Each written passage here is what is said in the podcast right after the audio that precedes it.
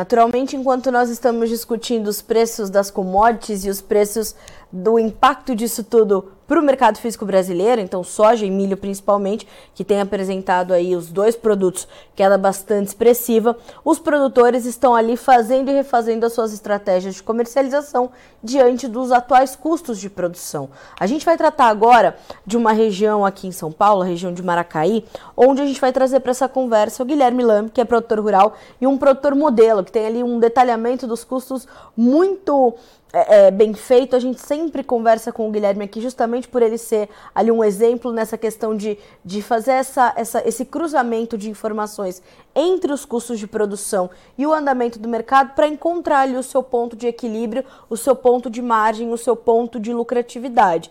E a gente sabe que a safrinha 2023, em termos de custos de produção, será e tem sido muito desafiadora. Lógico que a gente vai passar um pouquinho também sobre como é que estão os planejamentos aí do Guilherme, ou os, os planejamentos prévios, né, do Guilherme para a safra 2023-24, mas a gente vai se focar bastante no milho, não é isso? Guilherme, boa tarde, meu amigo, seja bem-vindo ao Notícias Agrícolas, é sempre um prazer ter você com a gente.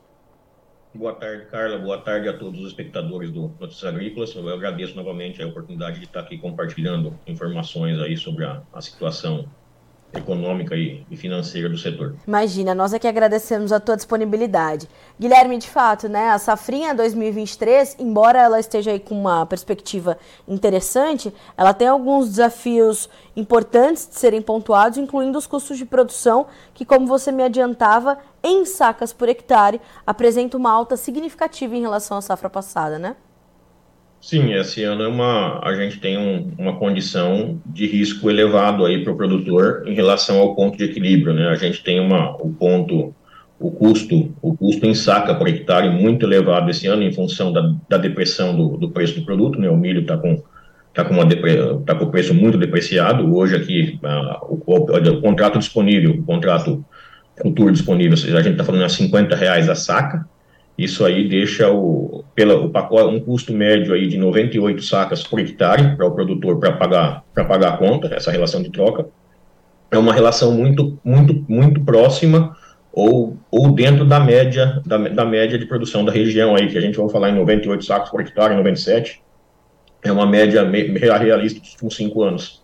Então a gente tem, o produtor está tá sobre um risco aí, tem um risco para gerir bem, bem, bem elevado aí.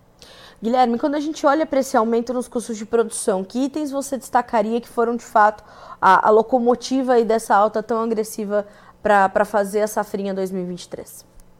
É, o, o, o, fertilizante ele teve um peso, mas, é, o, mas a, grande, o grande problema, o fertilizante até todo, todo, todos os componentes do custo aqui, do custo de, de insumos, né, do custo variável direto aí, eles, ele, ele, eles tiveram uma redução razoável aí, só que a relação de troca ficou muito ruim, ruim porque a proporção da queda do, do, do, preço do milho foi muito, foi muito maior né, do que essa queda, não, não, não acompanhou, não, não teve uma, uma, uma, correlação, não acompanhou a, mesma proporção de queda em, do, do, dos, dos insumos em relação ao milho, né, ao produto final.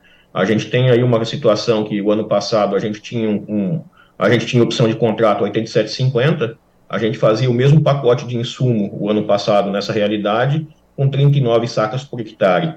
Hoje, se a gente for, for ver aí a situação atual, esse mesmo pacote está com 69 sacas por hectare.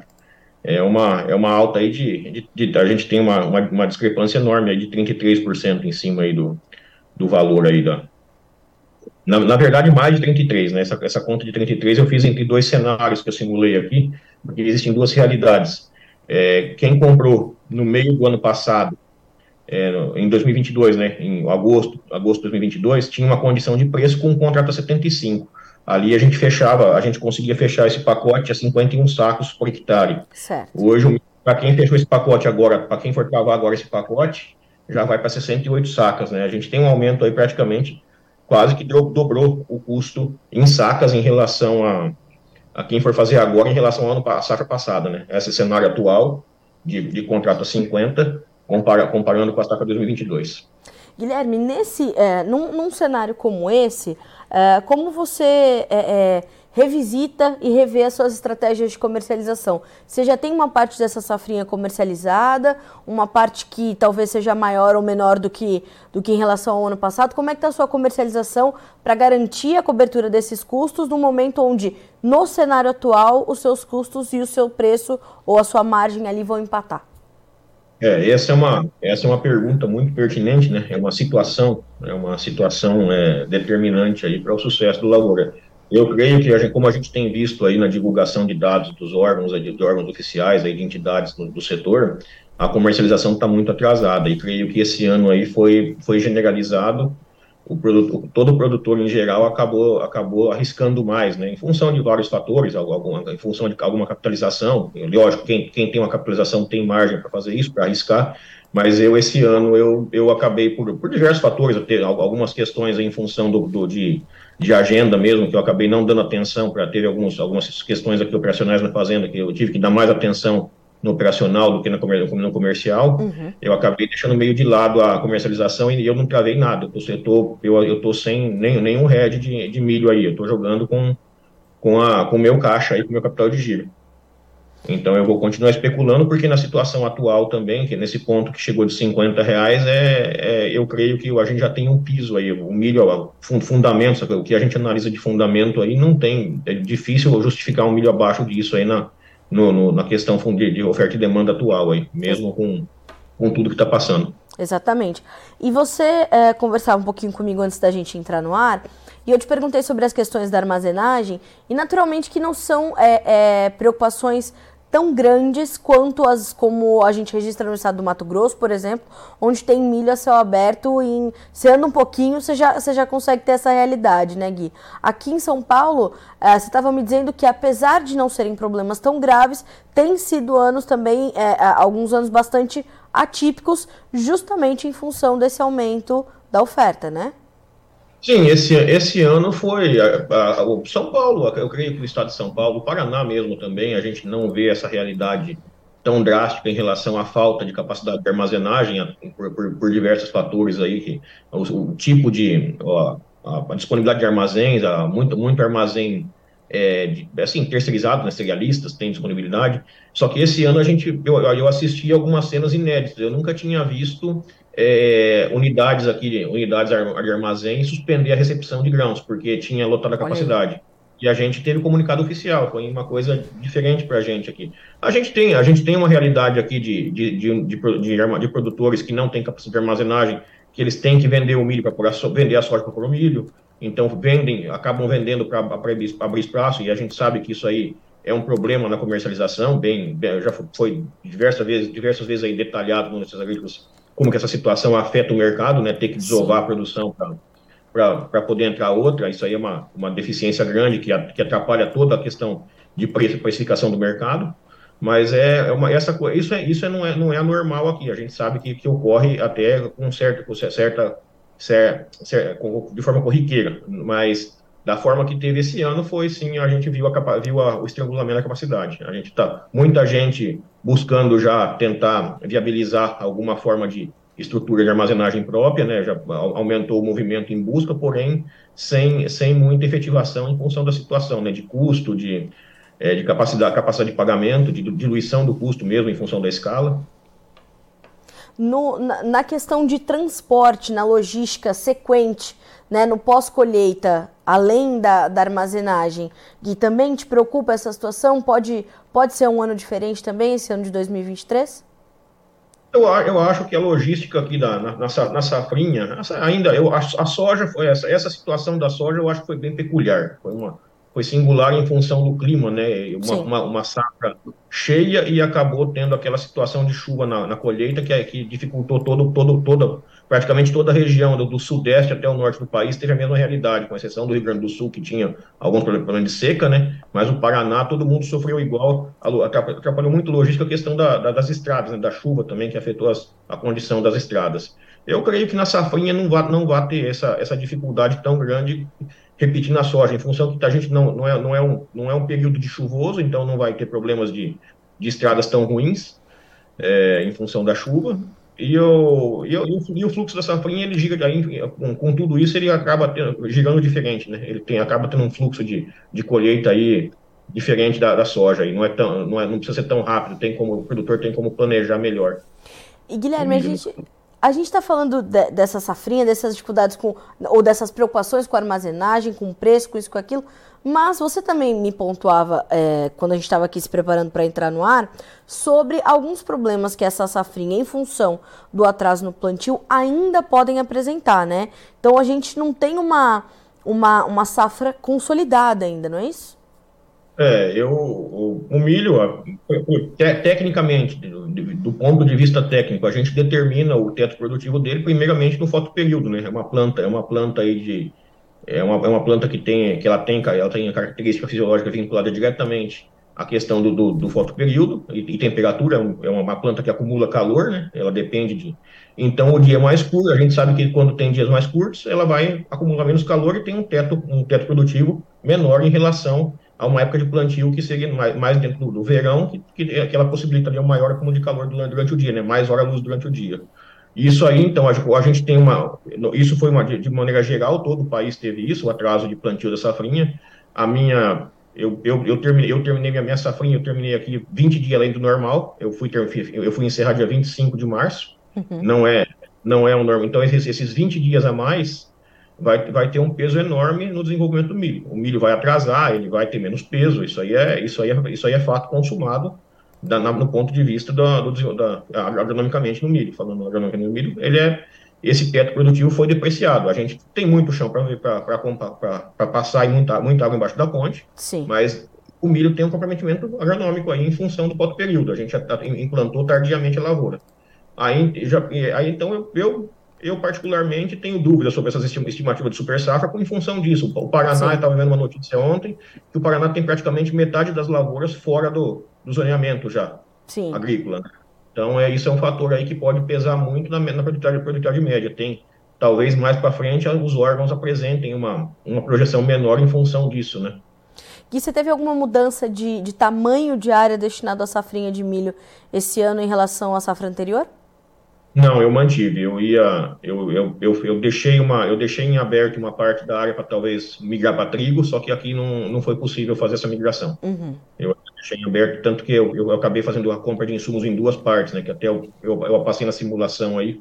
É, eu fiz uma, eu comprei para 80% da área, eu fiz a compra em, no, em meados de 2022, em agosto, uhum. os insumos, e a outra parte no começo do ano agora, que também teve uma diferença aí já em em, em custo por saca, em saca por hectare bem bastante elevada essa, essa compra aí, em função da, da, da perda de, da, perda, da perda do preço do milho, né, da redução do preço do produto.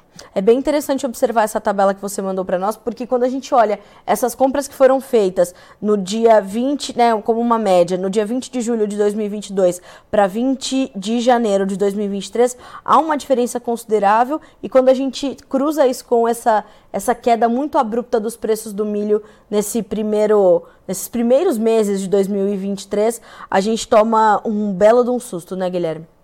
Sim, é. Se a gente vê aí que a, se, se, se, quando eu, a, a, safra, os insumos comprados no, no, em, em, agosto do ano passado, em julho do ano passado, a gente tinha, se comprar, comprando e travando pelo preço disponível de contrato no dia, a gente teria um custo de 51 sacos e meio por hectare, né, os insumos. Hoje, a compra feita no começo do ano, e travada agora, né, que também também poderia ter sido, sido eu não travei, né, como eu falei, eu, não, eu acabei não fechando, não fazendo head da, nem do custo de insumos, eu deixei porque a gente tinha uma, perspe uma perspectiva de alta do milho, né, e, e, a relação de troca comparando com o ano passado não estava tão favorável mesmo naquele preço, é, foi um erro, né, foi um erro de, de, de, de, análise do mercado aí, porém é uma coisa que vai que, que faz parte, vai, vai ocorrer. Faz Tem parte, que, é.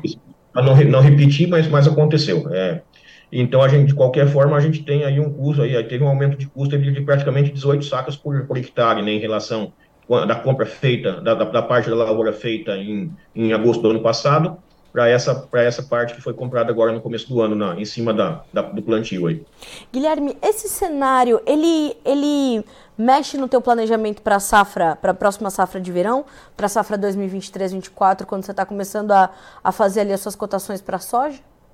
Ah, mexe, com certeza, porque vai, vai afetar, afetar o fluxo de caixa, né? Ainda como tem essa, como tem essa consequência no, no fluxo de caixa no capital de giro, tem, tem, um, tem um replanejamento aí de algumas de investimento, vai, vai e mesmo a gente parou com bastante coisa de, de, de investimento em, em, questão de renovação de máquina, isso aí está bem fora de, de, de, de, cogitação hoje. Sim. É, e mesmo as, as, compras, as compras de insumos aí teve, ter, vai ter algum replanejamento aí, vai ter, vai ter alguma revisão para adequar esse custo, é, adequar até a, a capacidade de, de, gestão do risco, do, risco financeiro em cima de, de, de alguns investimentos em, em, corretivo, né, principalmente aí.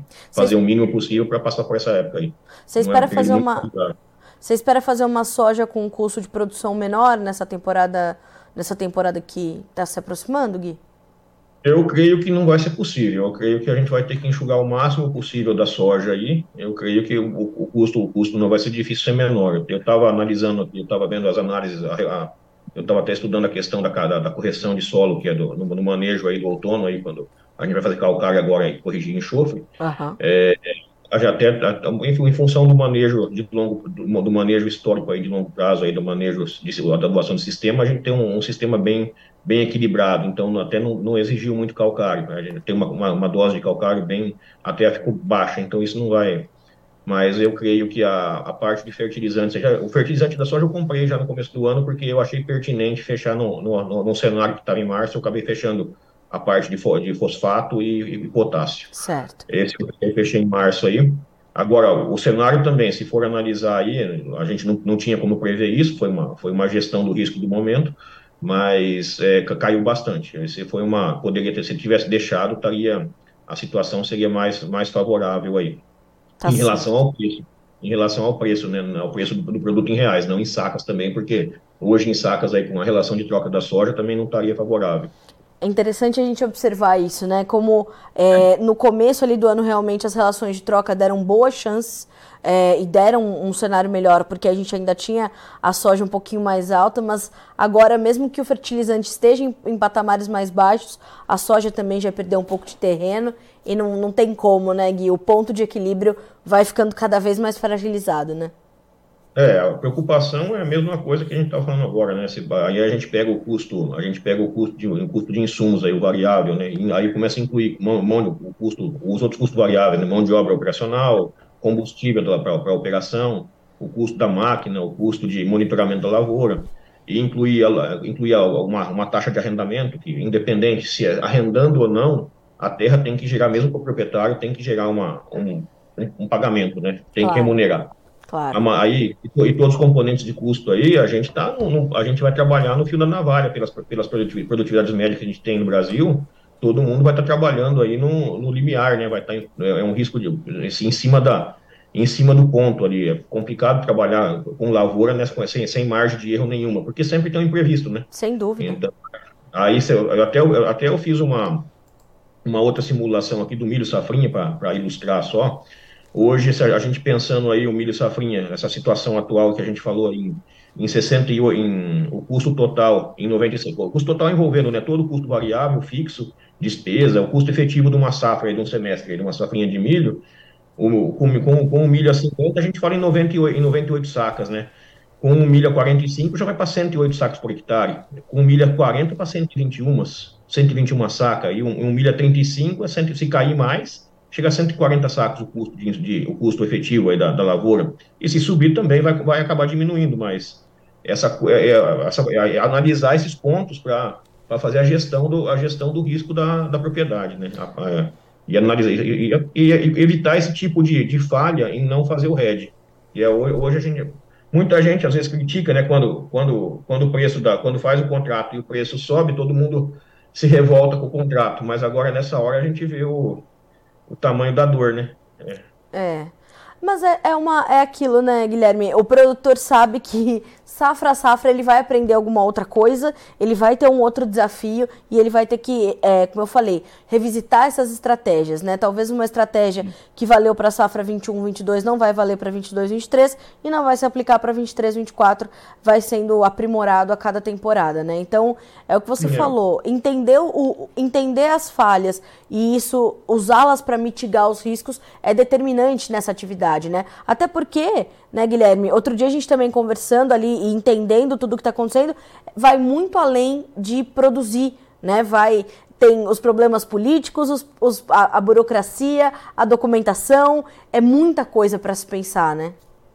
Sim, questão jurídica, e, e isso e são todos fatores que, que entram até no, na questão do custo, né? A gente Sem não dúvida. sabe o que, o que pode vir juridicamente aí, a gente está vendo uma insegurança jurídica, até na questão tributária, a gente teve algumas, algumas ações por parte do, do judiciário aí que jogou, jogou, jogou é, é, é causa transitada em julgado que, que pode ser revista, né? A questão tributária de empresa aí, pô, imposto que já ganhou na justiça pode voltar a ser cobrado. Então a gente pois não é. sabe o que pode ir pela frente aí e ter um imprevisto. Aí entra, entra nessa questão que eu falei da margem aí, né? Você tem que ter uma, tem que ter uma reserva de capital para esses imprevistos que existem no Brasil, né? Jabutica, jabuticabas nossas, né? Exatamente. Então, é uma, é uma questão, é, como você falou, é um processo de evolução. A gente tem que entrar no processo evolutivo e aprender com os erros.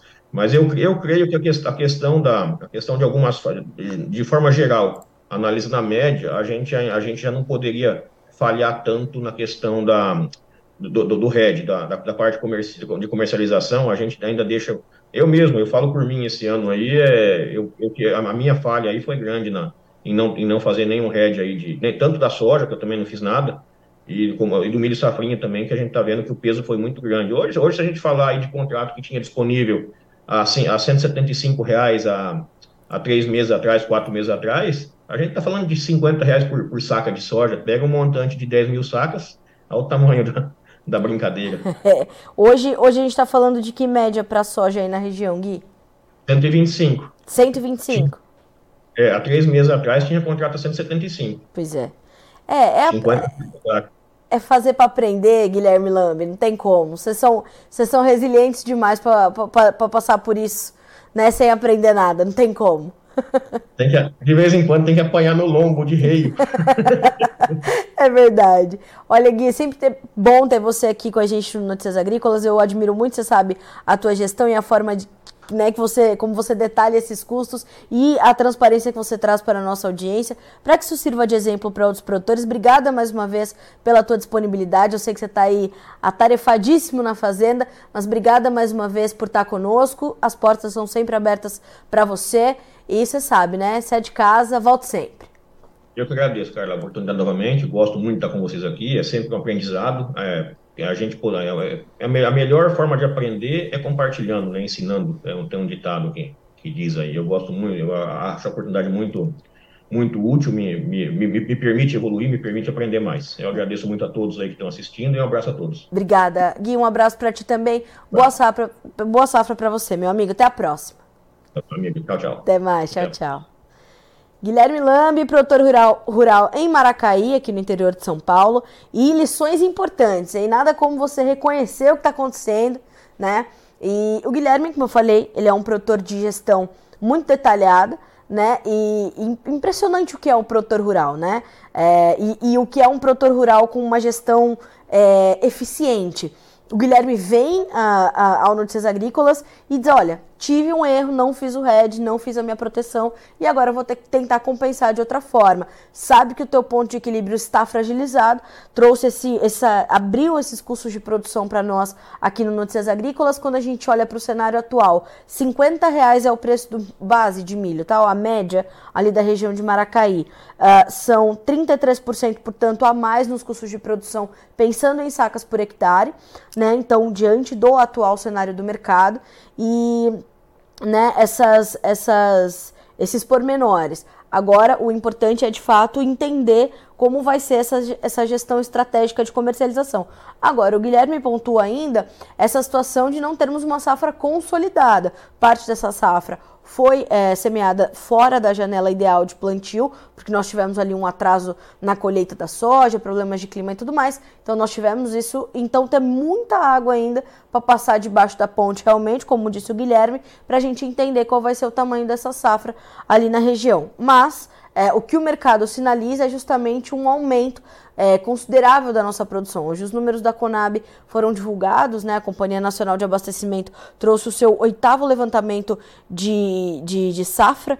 E para o milho, vou até buscar aqui essa, esse número para dividir com vocês. Ó, a, o milho tem uma produção total estimada em 125,5 milhões de toneladas, uma alta de 12,4 milhões em relação à safra 2021-22. Então a gente está falando de um belo aumento e a gente sabe que a gente tem ali problemas logísticos e tudo mais. Isso tudo vai pesando sobre as cotações. A gente tem preços de milho, Cris, para passar Bolsa de Chicago e B3? Temos, vamos colocar os números na tela então, para a gente saber como é que o mercado está se comportando hoje. O milho está caindo forte lá em Chicago, mas só nos primeiros contratos. Amanhã é dia de USDA, hoje é dia de ajuste. O maio já já sai da tela, 6 dólares e 32 centes por bushel, 13 pontos e meio de ganho. O julho, 5 dólares e 83 caindo 10 pontos e meio. O setembro, 5 e 14 com 8 pontos mais 25 de queda. O dezembro, 5 dólares e 13 caindo 7 pontos e meio. Agora vamos checar o mercado futuro aqui no Brasil, também recuando, mas diminuindo um pouquinho as baixas, caía mais forte, um pouquinho mais cedo. O maio também já já sai da tela, R$ 59,00 por saca, 0,2% de queda. O julho, R$ 58,78 58 por saca, 0,63% de perda. As baixas são semelhantes para o setembro, que vale R$ 60,80, e para o novembro, R$ 63,19 por saca. Ou seja, qual que é a mensagem dessa entrevista? Atenção aos seus custos, cruze com os preços atuais, veja o mercado futuro, o que te sinaliza e proteção, minha gente. Red, Mercado Futuro, não sei o que você vai fazer, mas tem uma ferramenta para cada produtor, para cada gestão. Você tem que achar a sua, procurar, colocar em prática, tá certo? A gente fica por aqui com esse boletim, mas a nossa programação continua para que vocês sejam sempre os produtores rurais mais bem informados do Brasil.